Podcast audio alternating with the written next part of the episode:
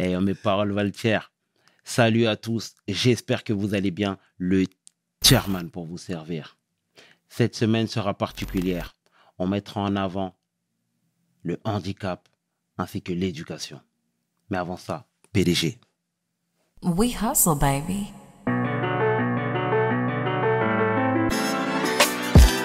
Le chairman. We hustle, baby. Le chairman. We hustle, baby. Le chairman. De retour sur WSL et aujourd'hui, je suis vraiment honoré, fier d'accueillir un ami d'enfance. L'homme que l'on nomme Khaled Berich. Take a seat, Khaled. ego. Oui, Comment tu vas, mon frère? Ça va très bien, Eladj. Est-ce que Tu vas bien? Ou alias Chairman plutôt. Les deux sont corrects, mais là, c'est très bien. J'étais peut-être grillé alors.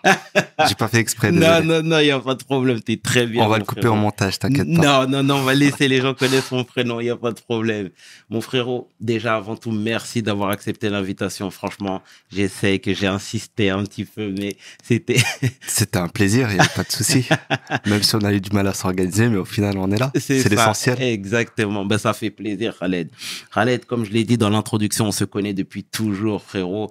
Et est-ce que tu peux nous dire qui tu es, du moins pour les gens qui ne te connaissent pas, s'il te plaît? Alors, euh, ben, je suis né à Saint-Denis, mais j'ai grandi à Sarcelles. Voilà. Durant presque une trentaine d'années maintenant. Alors, qu'est-ce que je peux dire de Sarcelles? Ben, on va dire qu'on a, c'était un milieu très populaire et où il y avait beaucoup de mixité en termes de culture. Il y avait une bonne ambiance, donc on arrivait à s'amuser. Voilà, je grandis dans un quartier assez espacé, autour d'un terrain de foot. Donc c'était un peu le sport qui nous rassemblait et qui effaçait toutes nos différences. Donc c'est principalement, on va dire, l'élément qui, qui nous réunissait. Donc euh, il y avait en effet des petits problèmes de quartier, mais qui étaient loin de nous. Quand je dis loin de nous, c'est qu'on n'avait pas l'âge pour les comprendre, même s'ils étaient présents.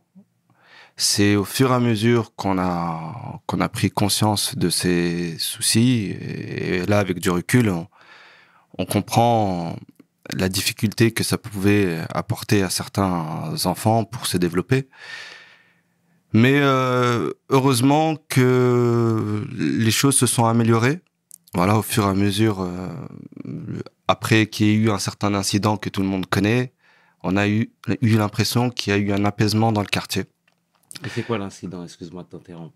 Bah, L'incident, je pense que tu le connais, c'était... Bon, on a grandi dans, dans un quartier où il y avait encore à l'époque, et malheureusement ça revient actuellement, des guerres de gangs. Mhm.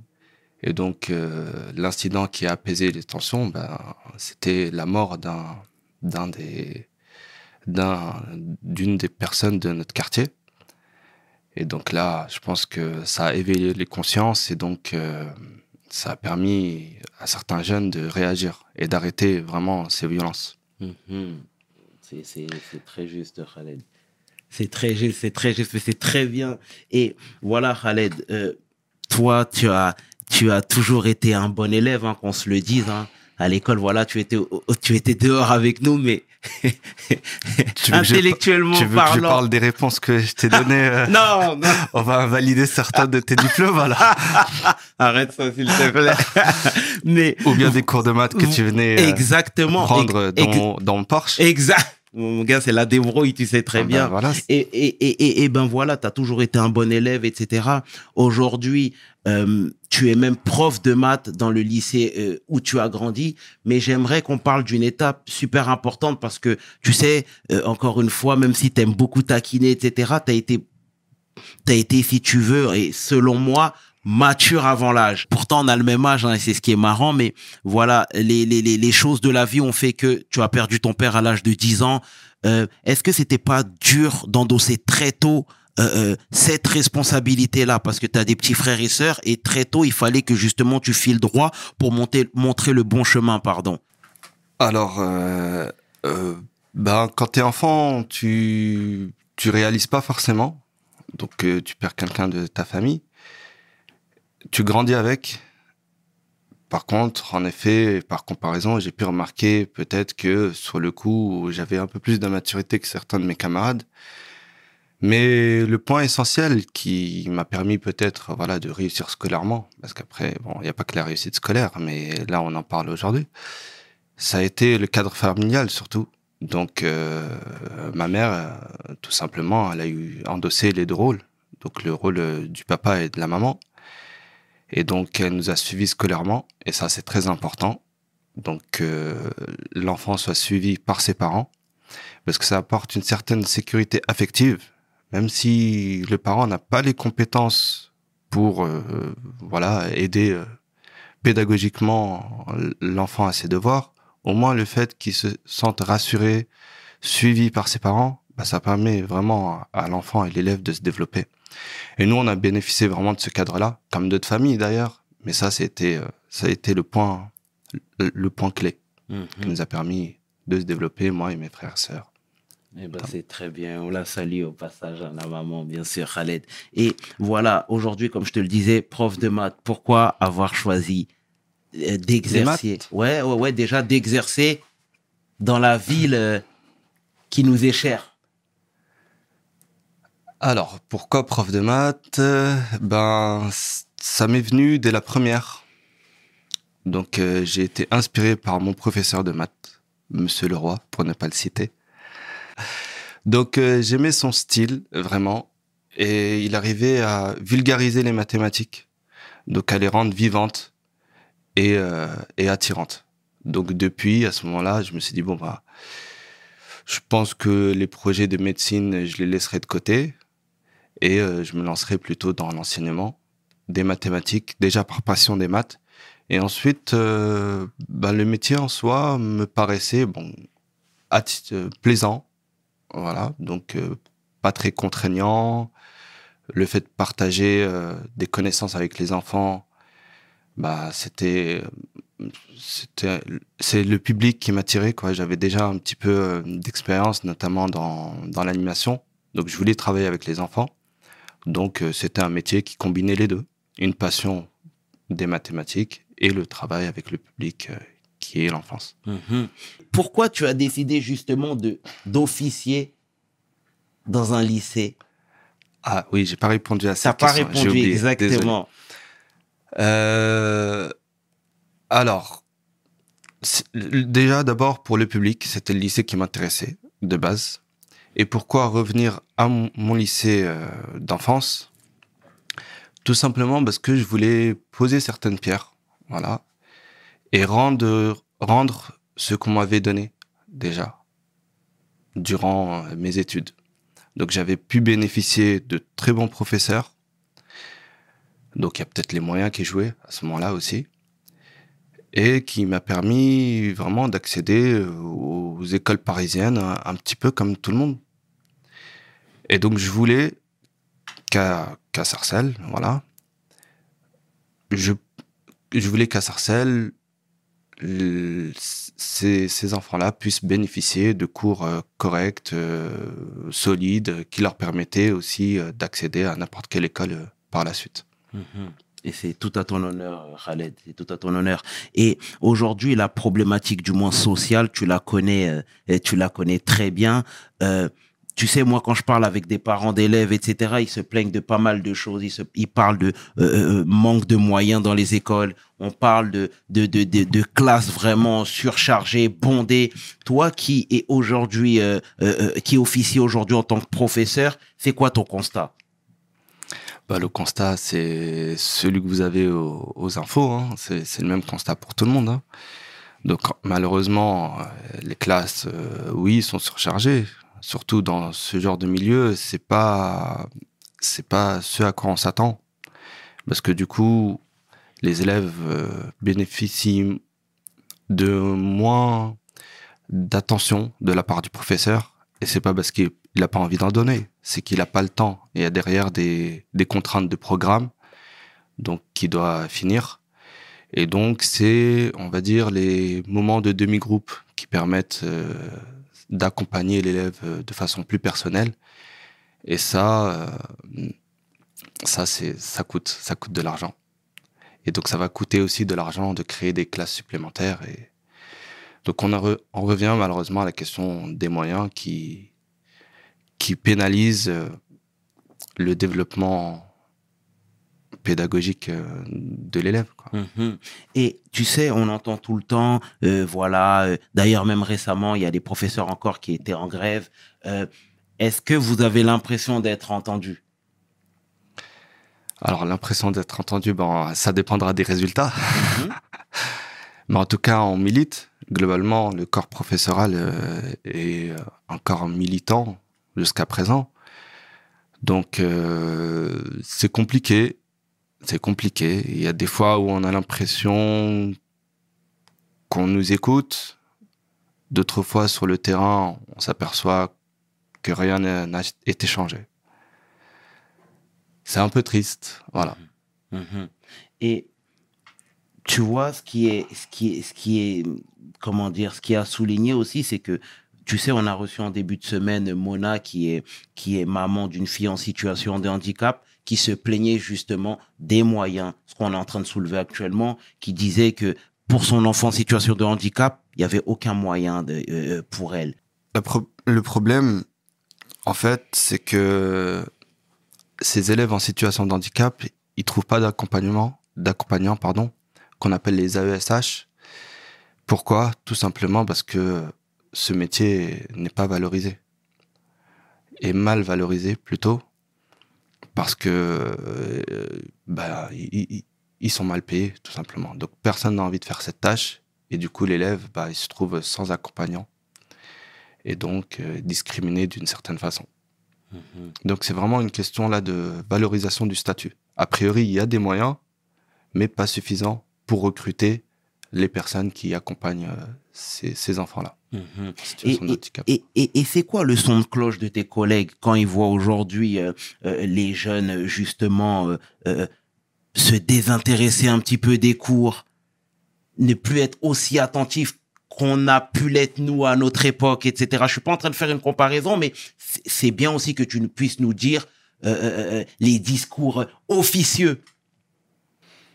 Moi, j'ai envie de te dire, déjà, il y a, y, a, y a un environnement, en effet, qui fait que les élèves vont moins se concentrer.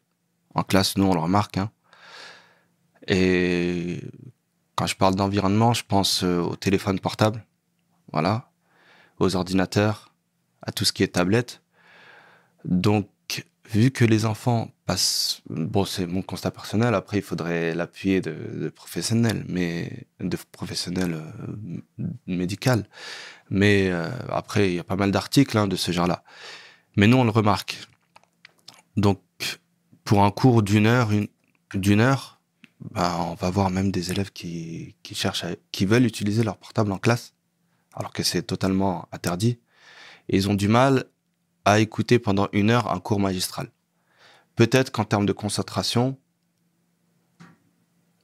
il y en a moins qu'il il y a quelque temps à notre époque, nous. Non, mais c'est très bien, Khaled, c'est très bien, c'est très bien. Et, et, tu sais, tu as soulevé un bon point avec les AESH quand tu disais qu'il y avait euh, y avait un manque de moyens qui était criant et qui était euh, qui était visible. Euh, Est-ce que tu reconnais aussi que le métier de professeur ne fait euh, fait moins rêver? Ah, bah, je, je peux comprendre, hein. je vais parler des maths. Bah, quand on a fait 50 études de maths, il y a des, pays, euh, il y a des métiers pardon, financièrement qui sont largement plus intéressants. Donc, euh, recruter un professeur de maths, parce que c'est souvent même la matière qui, qui manque le plus, euh, en lui proposant 1000, euh, 1500 euros de salaire, on va dire, d'entrée, alors qu'il peut avoir euh, 2000, 3000, d'en- 2000, on va dire à peu près d'entrée, bah, on travaille pas, on travaille pas que pour la gloire, hein, faut, faut pas se mentir. Donc, on a tous des besoins financiers et donc des charges à, à combler. Donc, principalement, ça peut être ça, la première euh, source. D'ailleurs, pour résoudre cette problématique, apparemment, bientôt, chaque professeur devrait être payé euh, 2000 euros d'entrée. Donc, peut-être que ça attirera davantage les professeurs. Donc, financièrement, ça, c'est un premier point. Deuxième point, ben, tu parlais des manifestations, des grèves tout à l'heure. Est-ce qu'on était entendu? Bah, si à force de militer, bah, on n'est pas entendu, ça dégrade d'une certaine façon le métier de professeur. Quand on- on- nous, nous sommes des experts, donc on constate qu'il y a, euh, qu'il y a des, des choses à améliorer sur le terrain. Donc ça va pas être des études faites par euh, un bureau euh, euh, sorti de nulle part qui va nous dire bon bah là il n'y a pas besoin d'autant de moyens, euh, vous pouvez faire avec. Euh, Le professeur il s'épanouit plus en fait. Il fait il fait son cours sans forcément sans forcément toucher tous ses élèves et ça c'est très frustrant pour un professeur. En général on a envie que toute la classe réussisse. Et là si on sait que les élèves ont plus de- qui a des difficultés restera avec ses difficultés, c'est pas très valorisant pour un professeur. Il y a toujours une, une part de passion chez l'enseignant. D'accord. Donc il y a l'image aussi. Mhm. Donc financièrement et l'image du professeur qui devrait être améliorée pour attirer davantage de personnes. Tu sais, euh, euh, euh, parfois même étant plus jeune, on avait l'impression qu'il y avait beaucoup de professeurs qui ne faisaient pas ce métier par vocation. Toi, aujourd'hui, tous tes collègues le font par vocation? Ah, Je, je- Non, mais je, dis-moi, peux pas tu- me mettre à la tu- place de mes tu- collègues. mais en tout cas en banlieue, globalement, faut avoir du courage pour euh, pour, pour enseigner. D'accord, parce que c'est important ce que je viens de dire. Tu sais, euh, encore une fois, euh, je vais rabâcher, mais voilà, on, vient du même quartier, du même endroit, et tu aurais pu facilement euh, rejoindre des, des, des- n'ayons pas peur des mots, mais rejoindre des établissements beaucoup plus prestigieux. Bah, peut-être dans quelques années, c'est ce que je vais faire. hein. Je mets des doigts, de Non. plaisante. je rigole. Et. Et, et, et, Mm. et- tu vois ce que je veux dire? Aujourd'hui, tu fais clairement ce métier par vocation, mais est-ce que c'est c'est le même son de cloche que tu as auprès de tes, de tes collègues? Après, euh, parfois, l'établissement dans lequel je, je suis est imposé euh, de façon fataliste à, à certains de mes collègues qui viennent euh, de, de, de villes très lointaines, donc de campagne. euh, Il y en a qui viennent du sud, de Bretagne, euh, de part et d'autre. Donc, on leur impose un peu cette ville. Je vais pas dire piège. Ça, ça peut être délicat, je pense, pour, euh, pour certains collègues. Donc, il y a peut-être quelque chose à améliorer à ce niveau-là, en termes de recrutement. D'accord. Mais par la suite, globalement, ils s'y installent un petit moment et ils s'y plaisent. Et- Parce que dans ce genre d'établissement, euh, la structure et le manque de moyens fait que les collègues n'y arrivent qu'en ayant les qu'en se qu'en se qu'en se qu'en se serrant les coudes. Mhm. Donc euh, ça crée une certaine force et une dynamique au sein de ce genre d'établissement aussi. Mais, et ce sera ma dernière question, Khaled, mais est-ce que dans tout ça, tu vois quand même des perspectives d'avenir? Bah, faut toujours être euh, optimiste. Ouais. faut être optimiste. Et ben, actuellement, les résultats, ils sont. hein. Ils sont. On a parfois quelques petits projets euh, qui permettent euh, des, des programmes quoi, qui essayent de donner euh, la chance à, à- à tout le monde. Donc, en lien avec des grandes écoles. Donc, ça, c'est un- c'est un premier point permet un peu de valoriser certains élèves, donc leur donner leur chance. Donc, euh, ça, c'est un point positif.